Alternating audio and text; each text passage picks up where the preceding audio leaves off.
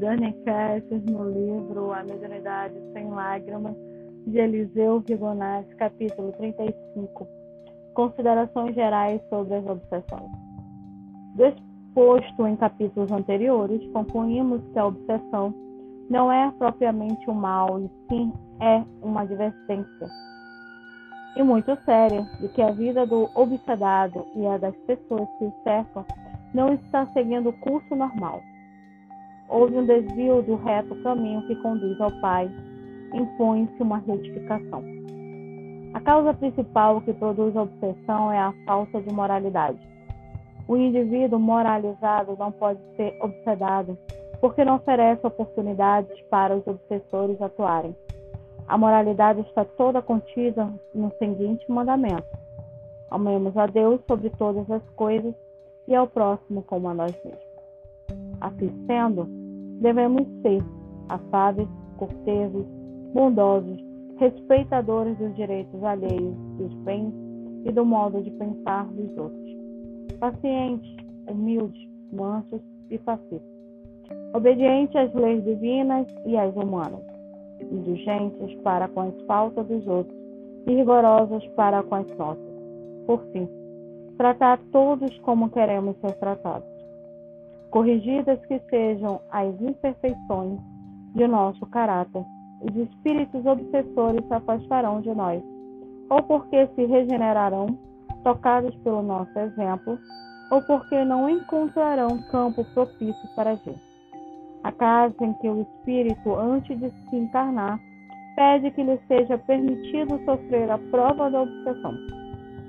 Desse modo, poderá mais facilmente encaminhar para o reto caminho a família no seio da qual se encarna.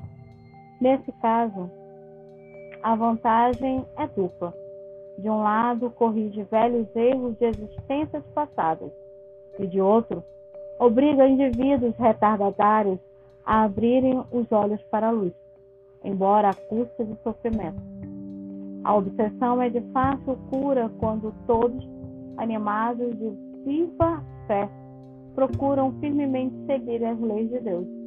Entretanto, se o orgulho, o preconceito e o comodismo falarem mais alto, nada poderá ser feito a favor do obsedado. É importante notar que nem tudo é obsessão, nem tudo é causado pelos espíritos. É preciso cuidado em julgar um caso. Muitas vezes o indivíduo se obseda a si mesmo com alimentar ideias absurdas, ambições desmedidas ou se entregar a leituras perniciosas. Quantos encarnados não há por aí a viver uma vida que lhes desequilibra o sistema nervoso? Recomendamos muita observação e análise antes de alguém se abalançar a tratar de uma pessoa que apresenta sinais de obsessão. Um ponto que deve ser tomado em consideração para o bom êxito da cura é a distribuição do doente. Nunca deixá-lo entregue a seus pensamentos, fazê-lo sair, passear, andar e a dar-lhe serviços para executar. Enfim, obrigá-lo a livrar-se o mais possível da influência dos espíritos que o obsedam. Os obsedados estão sempre com os corpos encharcados de fluidos impuros que lhe injetam espíritos obsessores. Daí o fato de apresentarem sintomas de mal físico. Realmente, de tanto se banharem em fluidos impuros, acabam por ficar com a saúde alterada e quase sempre com algum órgão abalado.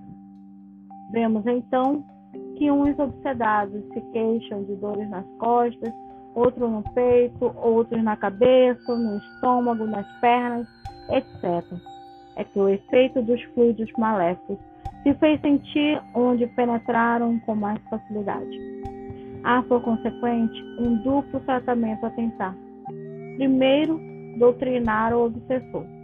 Segundo, retirar do corpo enfermo os fluidos impuros.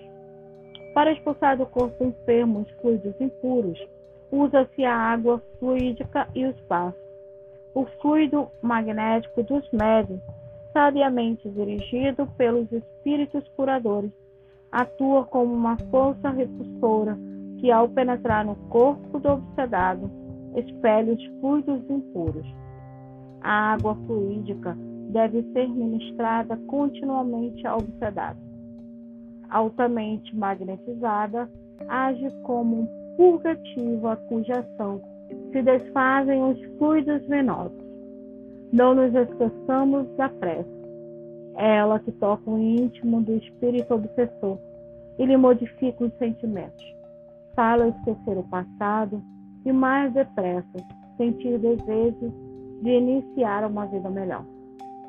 E quando todos os espíritos, os encarnados e os desencarnados, estiverem esclarecidos, quando todos procurarmos seguir a moral cristã ditada por Jesus, quando cada um de nós compreender e aplicar em sua vida diária o sublime mandamento, amai-vos uns aos outros, então não haverá mais espíritos obsessores, nem pessoas obsedadas.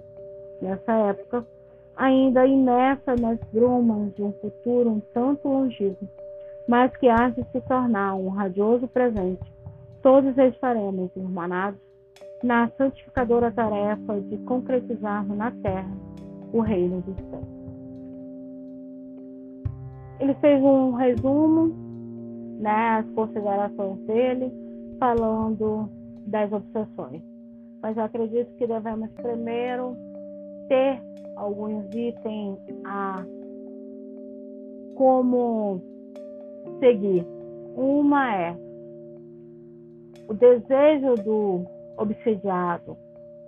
Ele também tem que desejar ajuda se ele não tiver num processo de possessão, como ele coloca, que para a gente conhece como hoje o nome de subjugação.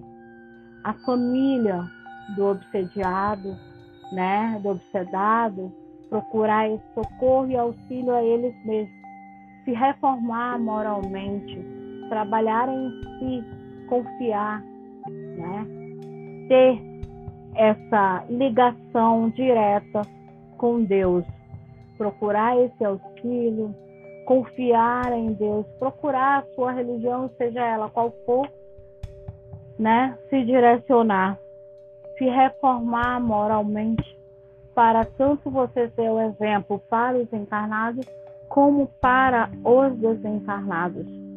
Porque aí dessa forma você terá, né, realmente a sua mudança moral. Aprender a orar ou a fazer uma prece é um caminho que todos nós devemos buscar. É fácil? Não, mas devemos, né, nos direcionar. Conhecer as leis de Deus e amar um ao outro, né? Amar ao outro como se ama. Então devemos aprender a nos amar, trabalhar esse amor em nós para amar o próximo. Então até o próximo capítulo.